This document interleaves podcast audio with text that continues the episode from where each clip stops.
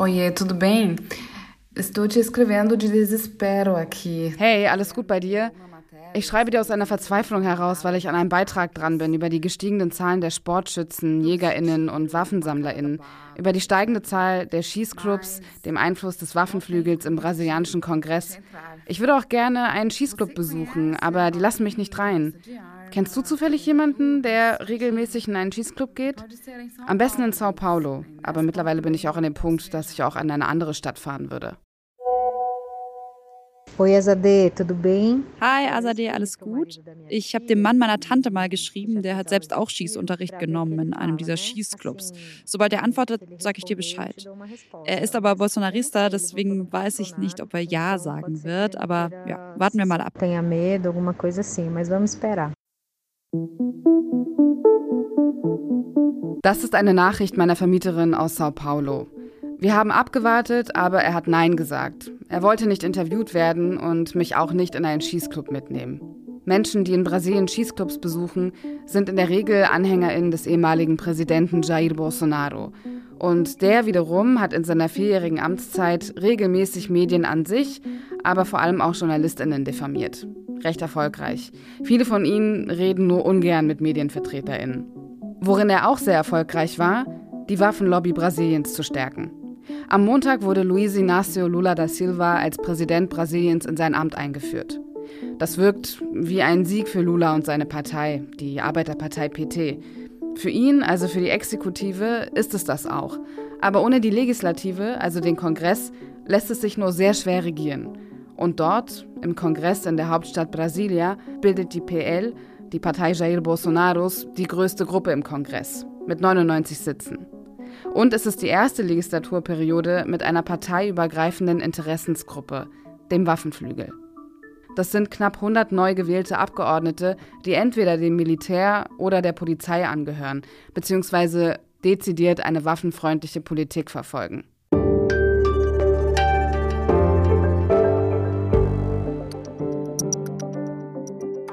Ich bin Azadeh Peschman und das hier ist Was jetzt mit einer Spezialfolge über den Einfluss der Waffenlobby in Brasilien. Und die ist mittlerweile recht groß, genauso wie der Anteil an Waffen, die derzeit im Umlauf sind. In dem Land mit einer der höchsten Mordraten der Welt besitzen Brasilianerinnen über eine Million Waffen. Und das sind nur die offiziell registrierten Waffen. Die Dunkelziffer, also die Waffen, die das organisierte Verbrechen nutzt, dürfte viel höher sein.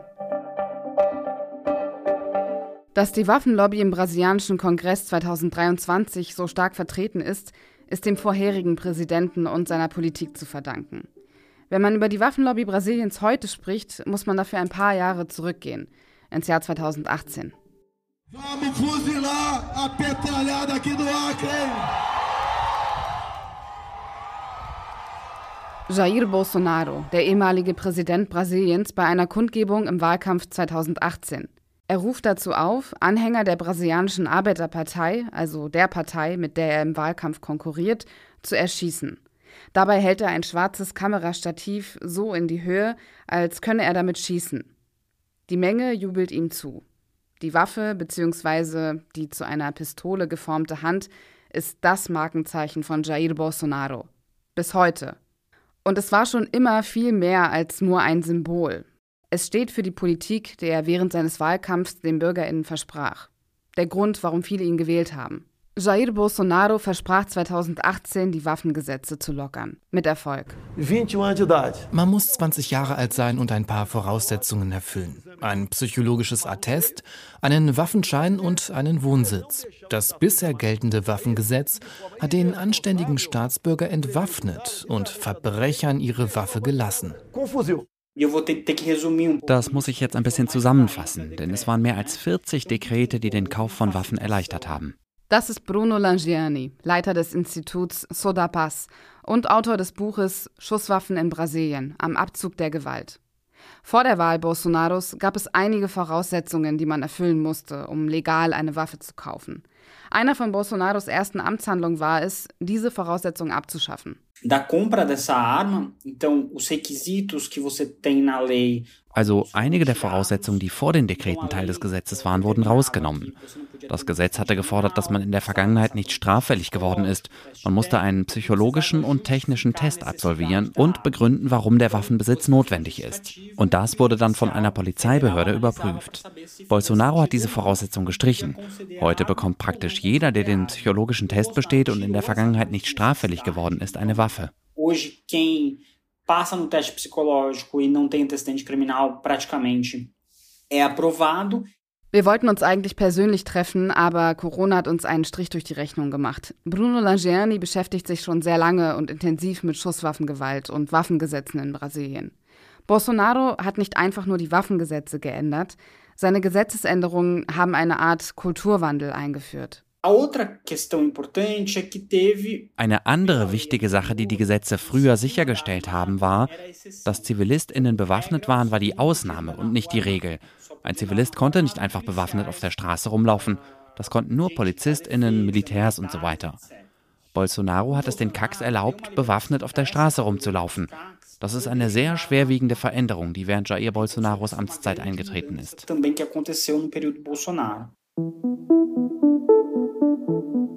CAC, das steht für Cazadores, Atiradores, Colecionadores, also JägerInnen, Schützen, SammlerInnen. Als solcher muss man sich registrieren, um eine Waffe zu bekommen. Der Nichtregierungsorganisation Forum für öffentliche Sicherheit zufolge ist die Zahl der CACs im Vergleich zu der Zeit vor Bolsonaros Amtsantritt um 80 Prozent gestiegen.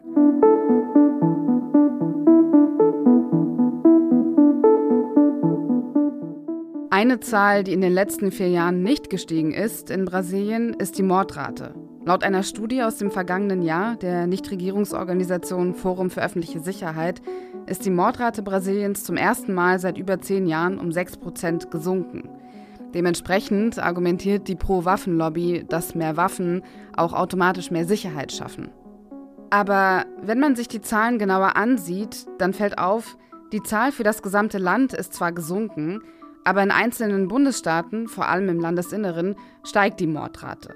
Im Bundesstaat Amazonas zum Beispiel, also dort, wo der britische Journalist Dom Phillips und der indigenen Experte Bruno Pereira ermordet wurden. Der Wissenschaftler Bruno Langiani findet, dass man die Zahlen mit Vorsicht genießen sollte. O Bolsonaro deu uma sorte de pegar uma onda de redução de homicídios. Bolsonaro hatte das Glück, eine Zeit zu erwischen, in der die bundesweite Mordrate aus unterschiedlichen Gründen gesunken ist. Einer der Gründe ist, dass zwei verfeindete kriminelle Organisationen 2018 Frieden geschlossen haben. Und Michel Thema, der vor Bolsonaro im Amt war, hat viel Geld in öffentliche Sicherheit investiert. Er hat einen eigenen Fonds gegründet, der es ermöglicht hat, mehr PolizistInnen einzustellen und Präventionsprogramme durchzuführen. Es gibt auch eine Studie von der NGO Forum für öffentliche Sicherheit, die zeigt, dass, wenn nicht diese eine Million Waffen im Umlauf wären, und so viele sind es unseren Zahlen zufolge, dass dann in Brasilien 6000 Menschen noch am Leben wären. Eh, pelos nossos cálculos, aí mais de um milhão de armas compradas, o Brasil conseguiria ter salvo 6 mil vidas adicionais. Im Jahr 2022, als der Präsidentschaftswahlkampf in Brasilien in vollem Gange war, gab es immer wieder Tötungsdelikte mit politischem Hintergrund. Atualização sobre o caso de Foz do Iguaçu. O laudo mostra que bolsonarista fez três disparos. Das ist ein Ausschnitt aus den Fernsehnachrichten im Juli vergangenen Jahres. Vermeldet wird der Tod von Marcelo Arruda, einem Anhänger Lulas. Er wurde von einem Bolsonaro-Anhänger erschossen. Das war kurz bevor der Wahlkampf offiziell losging. Und es blieb nicht bei diesem Fall. Insgesamt gab es während des Wahlkampfs im vergangenen Jahr fünf politische Morde. Vier der Täter waren Bolsonaro-Anhänger, einer Lula-Anhänger. Trotz dieser Fälle hat Bolsonaro an seiner Pro-Waffen-Politik festgehalten. Das bewaffnete Volk wird niemals versklavt werden. Kauft euch Waffen, es steht in der Bibel. Bücher statt Waffen, hieß es hingegen im Wahlkampf von Lula da Silva. Eine Falschnachricht hat sich im Wahlkampf durchgesetzt. Lula würde, falls er gewinnen sollte, alle Schießclubs im Land schließen. Die Waffenlobby setzt sich logischerweise auch für die Existenz dieser Schießclubs ein. Und mittlerweile gibt es in Brasilien ziemlich viele davon. Während der Amtszeit Jair Bolsonaros ist die Zahl der Schießclubs gestiegen, von 151 zu Beginn seiner Amtszeit auf über 1900 im Jahr 2022. Ganz am Anfang der Folge hört man, wie ich aus lauter Verzweiflung meine Vermieterin frage, ob sie vielleicht jemanden kennt, der mich in so einen Schießclub mitnehmen könnte. Jemanden, den ich dazu interviewen könnte. Meine Anfragen endeten in der Regel damit, dass mir entweder niemand geantwortet hat oder aber gesagt wurde, dass ich dort kein Interview führen könne. Aber ich wurde jedes Mal dazu eingeladen, in den Cheese Club zu kommen, als Privatperson. Der Wissenschaftler Bruno Langiani hat mir den Tipp gegeben, es mal außerhalb von Sao Paulo zu versuchen. Und das hat dann am Ende auch geklappt. Also bin ich aus der Stadt rausgefahren, Richtung Nordosten, in die Stadt Taubaté. Vom Busbahnhof aus fahre ich mit einem Taxi zum Schießclub. Auf dem letzten Stück der Fahrt wird der Fahrer unsicher. Wir fahren mitten ins Nirgendwo. Es wird hügeliger, das Auto ruckelt ganz schön und eine geteerte Straße gibt es auch nicht mehr. Es wirkt ein wenig so, als würden wir in einen Wald hineinfahren. Und je mehr wir uns dorthin begeben, desto weniger Empfang gibt es. Am Ende gar keinen mehr. Die Straße, auf der wir uns befinden, wird auch auf keiner Karten-App angezeigt. Boa tarde, é Uber. Tem já passageira? Wir haben es geschafft. Vor uns der Eingang zum Schießclub mit einem kleinen Häuschen, in dem ein Pförtner sitzt und uns reinwinkt. Dann geht das riesige Tor auf, darauf zu sehen das Logo. Die Umrisse einer Person, die einen Cowboyhut trägt, umrahmt von einem Fadenkreuz und zwei Pistolen. In schwarzen Großbuchstaben steht drüber der Name des Schießclubs. Tauber Texas Gun Club. Pista de bala, estacionamento, recepção direta, é isso? Você numa recepção primeiro? Recepção, é isso. Drinnen weisen Schilder den Weg. Hinter einem Hügel ist ein kleines Häuschen, wo sich der Empfang befindet. Die Fassade ist im militärischen Flecktarnmuster gestrichen. Allerdings nicht in Olivgrün, sondern in Grautönen. Und überall das Tauber Texas Logo.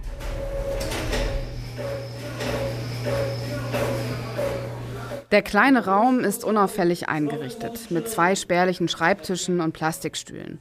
Zwei Männer sitzen hier, die Mitglied werden möchten und sich gerade bei Tauber Texas registrieren. Ein Mitarbeiter druckt die dazugehörigen Formulare aus und nimmt ein paar personenbezogene Daten auf. Außer dem Empfang und einem Haus, wo sich die Küche befindet, ist weit und breit erstmal nichts zu sehen. Ein künstlich angelegter Teich, etwas weiter weg ein paar Kühe auf der Weide. Es wirkt ein bisschen so, als wäre man auf dem Land, keine Häuser, keine NachbarInnen weit und breit. Es herrscht Idylle pur. Abgesehen von den Schüssen, die immer wieder zu hören sind. Ich muss nicht lange am Empfang warten und Gustavo trifft ein. Er ist einer der Gründer von Tauber Texas. Ich bin Gustavo Enrique. Ich arbeite seit fast acht Jahren in der Branche, zum Beispiel in der Wartung von Schusswaffen. Aber ich gebe auch schon lange Kurse im Bereich öffentliche Sicherheit für Menschen, die Führungskräfte oder Privatpersonen schützen. Und mittlerweile gehört auch der Schießsport dazu. ensino também pessoas que estão entrando no mundo do esporte. Hoje é a minha área também. Gustavo Enrique ist ein sportlicher Typ, trägt Jeans und ein schwarzes T-Shirt, durchtrainiert und sehr selbstbewusst. Wirkt hip und cool. Um seinen Hals baumeln orangefarbene Ohrstöpsel. Die braucht man unbedingt als Schutz vor dem Lärm, wenn man sich dem Übungsplatz nähert. Vor über einem Jahr hat er den Schießclub Tauber Texas gegründet. Und es ist ihm wichtig, dass es mehr sein soll als einfach nur ein Schießclub. Hoje aqui o nosso forte é o mundo do tiro esportivo. Heute ist unser Fokus der Schießsport. Unser Zielpublikum ist aber die Familie. Wir haben hier auch einen tollen Freizeitbereich. Alles ist so angelegt, dass diejenigen, die nur zum Mittagessen oder mit ihren Kindern hierher kommen, nicht gestört werden. Alles wurde im Vorhinein mit den jeweiligen Abständen so berechnet und geplant, dass niemand gestört wird oder einem Risiko ausgesetzt ist. Cálculos que fizemos é tudo absolutamente controlado para que não tenha a menor possibilidade de incômodo ou muito menos de risco para alguém. Das ist womöglich nur bedingt repräsentativ, aber während meines Besuchs waren keine Familien oder Kinder dort, die nur zum Mittagessen kamen. Dafür ist der Übungsplatz an diesem Samstagnachmittag ziemlich gut besucht. Er ist etwas höher gelegen und weiter weg von dem Empfang. Die Sportschützen stehen in nummerierten Boxen und zielen auf Pappsilhouetten, die Menschen darstellen, und wirken dabei sehr konzentriert. Menschen jeden Alters und Geschlechts üben hier.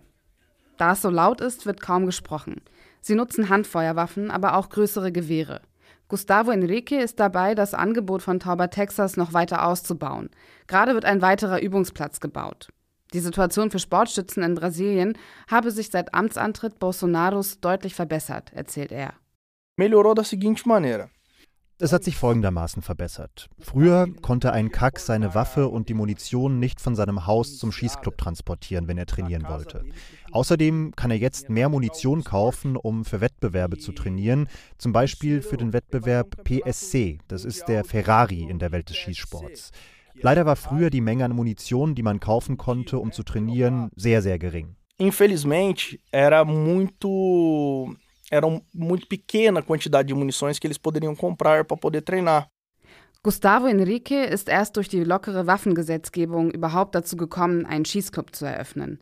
Allerdings arbeitet er schon länger in der Sicherheitsbranche. Von Jair Bolsonaro und seinem Sohn Eduardo Bolsonaro ist er begeistert und lässt sich kaum bremsen, wenn er darüber spricht, wie wichtig der Pro-Waffendiskurs für ihn ist. Ihn zu unterbrechen oder überhaupt nachzuhaken, ist sehr schwierig.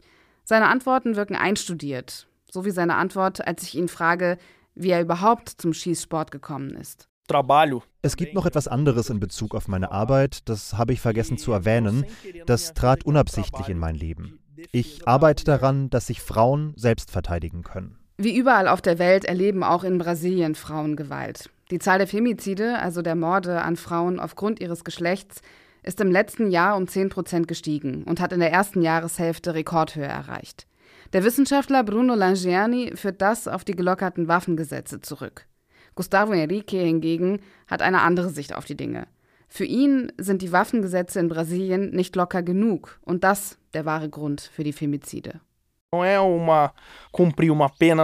Selbst wenn er eine Gefängnisstrafe absitzt, wird ihn das nicht davon abhalten, eine Frau zu töten. Er hat keine Angst, weil er weiß, dass er hier in Brasilien schnell wieder rauskommt, aufgrund der Gesetzgebung. Leider gibt es in Brasilien viel Straffreiheit. Und so hat die Frau einfach keine Möglichkeit, sich selbst zu verteidigen. Irgendwann fing es an, dass sich immer mehr Anfragen von Frauen bekamen, die lernen wollten, wie sie mit einer Waffe umgehen und bei der Bundespolizei einen Antrag stellten, um eine Waffe zu kaufen. Ich bekam zwei bis acht Anfragen pro Woche und irgendwann ist das Ganze unfassbar groß geworden. E o negócio tomou uma proporção assim absurdamente grande. Gustavo Henrique erzählt, dass er versucht hat, aus dieser Notwendigkeit ein politisches Projekt zu machen, damit mehr Frauen schießen lernen. Er habe versucht, direkt mit PolitikerInnen zu sprechen, um ihnen klarzumachen, dass es dafür staatliche Unterstützung geben müsse. Der einzige, der sich gekümmert habe, sei der Sohn Jair Bolsonaros gewesen, Eduardo Bolsonaro, der sich, so sagt er, dafür einsetzt, dass es immer mehr Kurse für Frauen gibt und dass sie so schnell wie möglich Waffen kaufen können. Er habe sogar Tauber Texas besucht. Ich bin weiterhin im sportlichen Bereich unterwegs, aber diese Aufgabe, die Frauen zu unterrichten, habe ich weitergegeben an eine Frau, die mittlerweile in der Szene unterwegs und sehr bekannt ist in Brasilien. Juliana Trovão. Zugegeben, den Namen kannte ich noch nicht. Nach dem Interview schaue ich nach und sehe, dass Juliana Trovin so etwas ähnliches wie eine Waffeninfluencerin ist. Das erste Video, das ich von ihr sehe, zeigt Close-up-Aufnahmen von einer rosa Waffe. Dann sieht man rot lackierte Fingernägel. Juliana Trovin ist komplett in schwarz gekleidet, bindet sich die langen glatten Haare zu einem Pferdeschwanz zusammen und bereitet sich aufs Schießen vor. Sie sieht ein bisschen so aus wie Angelina Jolie in Tomb Raider. Yay, bora tirar? Bereit zu schießen? fragt sie am Ende in die Kamera. Auf ihrem Instagram-Kanal sieht man sie bei einem Treffen mit Michelle Bolsonaro, der Frau des ehemaligen Präsidenten Jair Bolsonaro.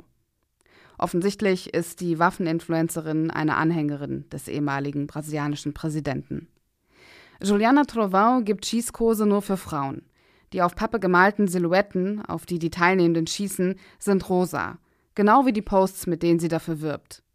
Für Gustavo Enrique ist das die einzige Möglichkeit, wie Frauen der Gewalt entkommen können, indem sie sich bewaffnen.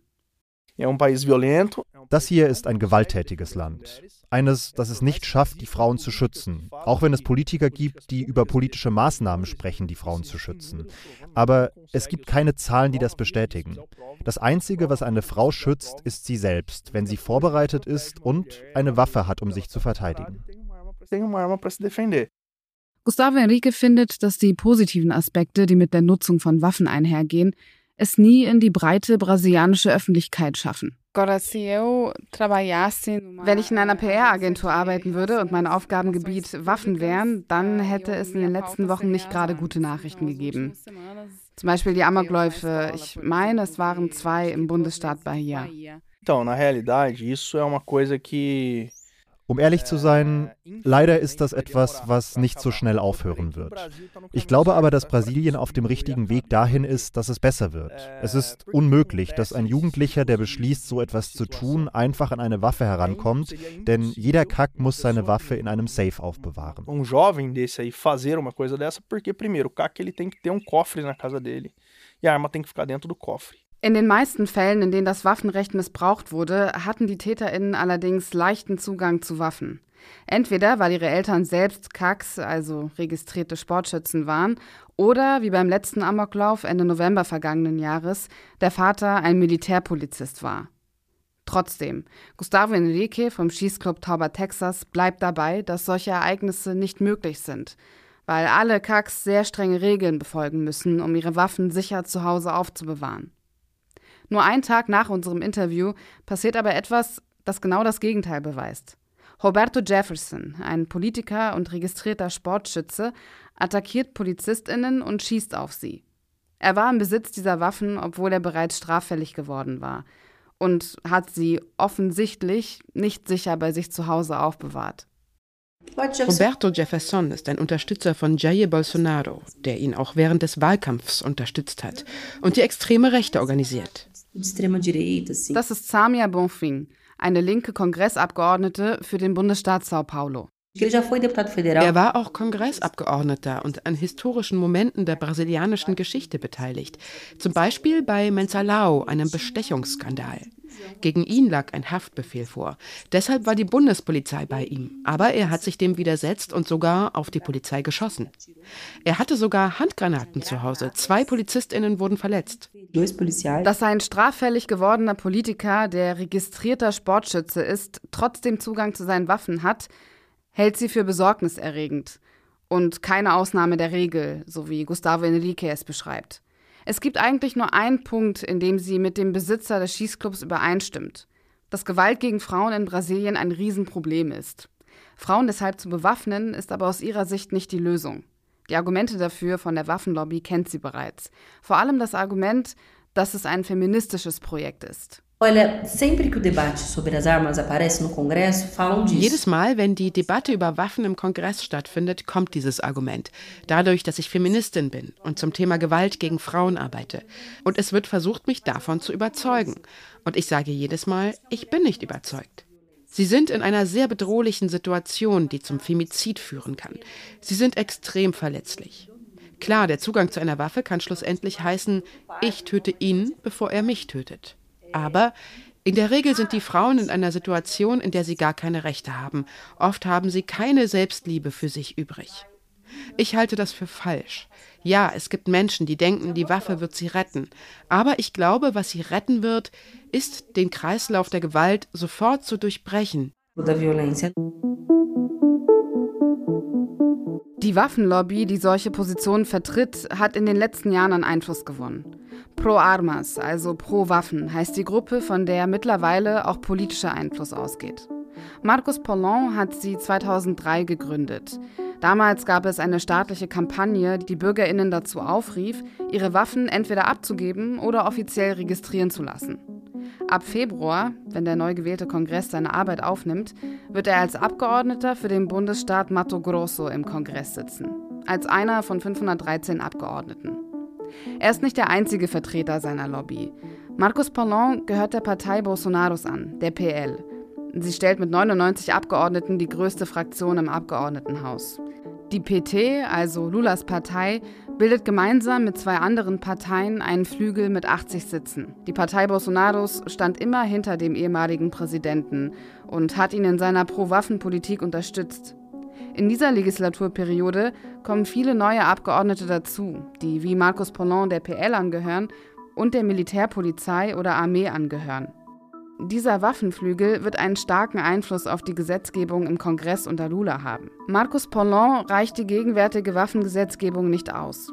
Ihm dauert es trotz der Erleichterung der Waffengesetze der letzten vier Jahre immer noch viel zu lange, bis man legal Waffen kaufen und sich offiziell registrieren lassen kann. Vamos imaginar que você está sendo vítima de ameaça. Nehmen wir mal an, du wirst bedroht, weil dich jemand umbringen will. Glaubst du, dass drei Monate ein angemessener Zeitraum ist, bis du ein effizientes Mittel hast, um dich zu verteidigen? Bis dahin bist du längst tot. Es dauert also viel zu lange. Das muss schneller gehen und sich schneller klären lassen. Das ist eines seiner Vorhaben im Kongress. Er hat schon sehr konkrete Pläne für sein Mandat und möchte dafür sogar die brasilianische Verfassung ändern. Also ich werde daran arbeiten, dass die brasilianische Verfassung im fünften Artikel ergänzt wird mit dem Recht auf Selbstverteidigung. Wenn man ihm zuhört, dann bekommt man den Eindruck, dass das, was er vorhat, dem Stand Your Ground Gesetz ähnelt. Das Gesetz erlaubt es US-AmerikanerInnen, von ihrer Schusswaffe Gebrauch zu machen, wenn sie sich gefährdet fühlen. Sie dürfen also im Zweifel zur Waffe greifen, um sich gegen einen rechtswidrigen Angriff, zum Beispiel von einem Einbrecher, zu wehren.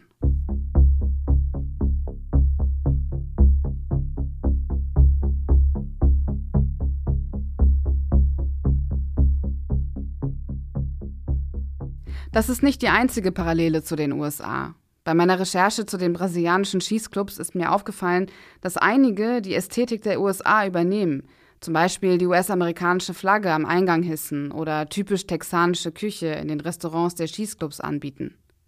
Natürlich trifft das nicht auf jeden einzelnen Schießclub zu.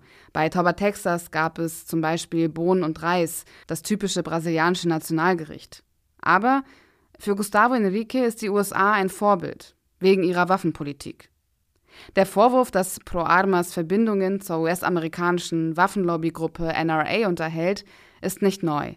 Wenn man Marcos Pollon danach fragt, dann streitet er das ab. Es gebe keine Verbindung zur NRA.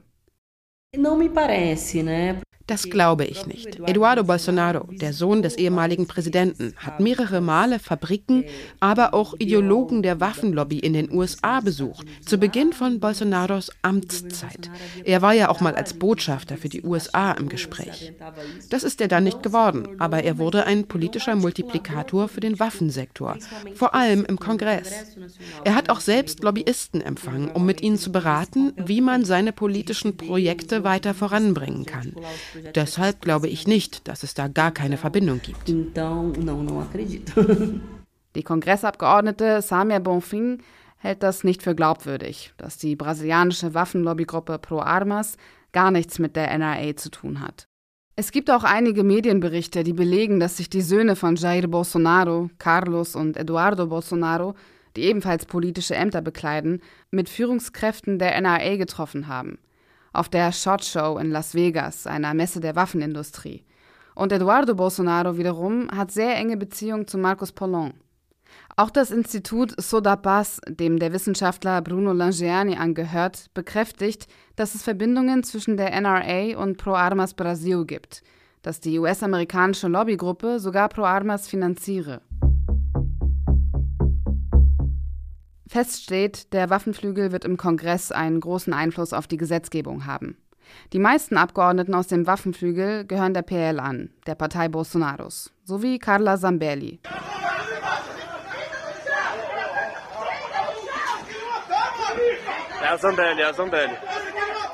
Am Tag vor der Stichwahl zwischen Jair Bolsonaro und Lula da Silva geht die Kongressabgeordnete in Sao Paulo mit einer Handfeuerwaffe auf einen schwarzen Mann zu. Sie schreit ihn an und sagt, leg dich auf den Boden. Die Kongressabgeordnete behauptet, der Mann habe sie geschubst. Es gibt aber ein Video, das zeigt, dass sie selbst hingefallen ist. Und eines, das zeigt, dass der Mann immer wieder sagt, morgen wird Lula gewinnen. Carla Zambelli ist registrierte Sportschützin, auch wenn ihr nach diesem Vorfall mittlerweile die Waffenlizenz entzogen wurde. Gegen Abgeordnete wie Carla Zambelli werden, das haben Samir Bonfing und ihre KollegInnen im Kongress vor, gegenhalten. Das ist eine Herausforderung. Der Waffenflügel ist zahlenmäßig recht stark im Kongress vertreten. Mittlerweile gehört er zur größten Kategorie, unter dem sich Abgeordnete organisieren und ihre Gruppe repräsentieren. Die letzten vier Jahre kann man nicht rückgängig machen. Bolsonaro hat über 40 Dekrete erlassen, die den Zugang zu Waffen erleichtert haben. Aber die Übergangsregierung Lulas, die in den letzten drei Monaten den Regierungswechsel vorbereitet hat, hat schon mal angekündigt, dass sie elf Dekrete rückgängig machen will. Eigens dafür gibt es eine Arbeitsgruppe. Das Gute an Dekreten ist, um sie zurückzunehmen, braucht es nicht unbedingt die Zustimmung des Kongresses. Wenn die Exekutive, also in dem Fall der Präsident, das machen möchte, kann er das tun und die Dekrete zurücknehmen. Das betrifft auch den Kauf von Waffen. Das Problem sind die Waffen, die schon im Umlauf sind. Wie soll man die einsammeln? Es sind aber nicht nur die Gesetze, bei denen die unterschiedlichen Gruppen im Parlament politische Kompromisse aushandeln müssen. Die größte Herausforderung wird die kulturelle sein. Öffentliche Sicherheit war und ist in Brasilien ein großes gesellschaftliches Thema. Nur die Art und Weise, wie man für mehr Sicherheit sorgen möchte, unterscheidet sich eben stark voneinander. Marcos Pollon, der Gründer von Pro Armas, oder Gustavo Enrique, der Gründer des Schießclubs Tauber Texas, finden, dass Sicherheit eine individuelle Angelegenheit ist. Jeder und jede muss demnach das Recht haben, sich selbst zu verteidigen, egal wo und wann. Marcus Pollon betont, dass ihm das Recht auf die Waffe das eigene Überleben sichere. Der Staat trägt dafür keine Verantwortung, wenn dich jemand bedroht. Deswegen soll es ja auch das Recht zur Selbstverteidigung geben, damit man am Leben bleibt. Selbst in deinem Land, wo die Polizei organisierter und strukturierter ist, wird sie es nicht schaffen, in den ersten fünf Minuten anzukommen, also dann, wenn es zum Verbrechen selbst kommt, wenn Menschen erschossen werden oder es zu einem Raubüberfall kommt.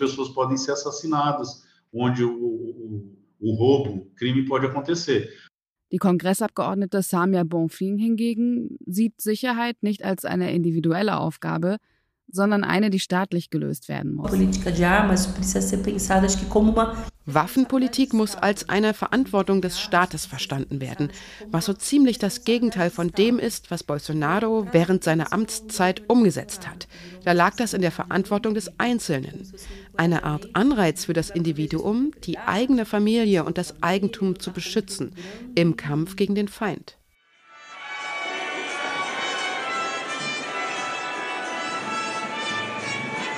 Am Montag wurde Lula in der Hauptstadt Brasilia offiziell in sein neues Amt eingeführt. Eine seiner ersten Amtshandlungen, er hat einige der Dekrete rückgängig gemacht, die Bolsonaro beschlossen hat. So dürfen sich die CACs keine neuen Waffen beschaffen und sie registrieren lassen. Und es dürfen keine neuen Schießclubs eröffnen. Nur, das wird an der Zahl der Waffen, die im Umlauf sind, nichts ändern. Genauso wenig wie an der Zahl der Schießclubs, die es schon gibt. Eins steht fest, die unterschiedlichen politischen Haltungen wird man im Kongress wohl kaum zusammenbringen können. Man kann davon ausgehen, dass in den nächsten vier Jahren die PL die Gesetzesentwürfe der neuen Regierung blockiert. Ja, Lula kann Dekrete rückgängig machen, so wie er es jetzt schon getan hat, und auch neue erlassen, ohne dass der Kongress und der Senat zustimmen müssen. Aber rein hierarchisch stehen Gesetze über Dekreten. Das heißt, Dekrete können Gesetze nur regulieren, nicht grundlegend ändern. Dafür braucht es die Zustimmung der Abgeordneten im Kongress. Und die zu bekommen, könnte bei der jetzigen Verteilung der Sitze schwierig werden.